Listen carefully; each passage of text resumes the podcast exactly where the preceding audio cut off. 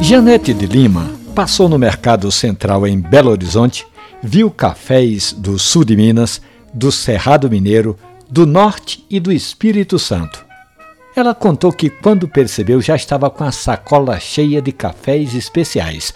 Arrumou tudo direitinho, pegou um avião, chegou no Recife e, quando abriu a porta de casa na Madalena, é que veio a pergunta: onde é que eu vou armazenar tudo isso? Sabe o que Janete fez?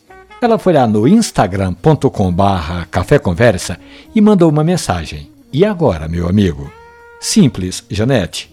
Você vai repartir o seu café em várias porções, a maior quantidade possível. Coloque esse café em sacos plásticos, retire todo o ar de dentro e feche direitinho. Bote dentro de uma lata e guarde na geladeira. Quando der vontade de tomar um café, abra o pacotinho que está na geladeira, descongele só o que vai moer e guarde o restante bem acomodado. Você vai ter café fresco por um bom tempo, Janete. Essa história e outras tantas do mundo do café especial estão ali na página da radiojornal.com.br ou nos aplicativos de podcast. Café e Conversa. Um abraço, bom café.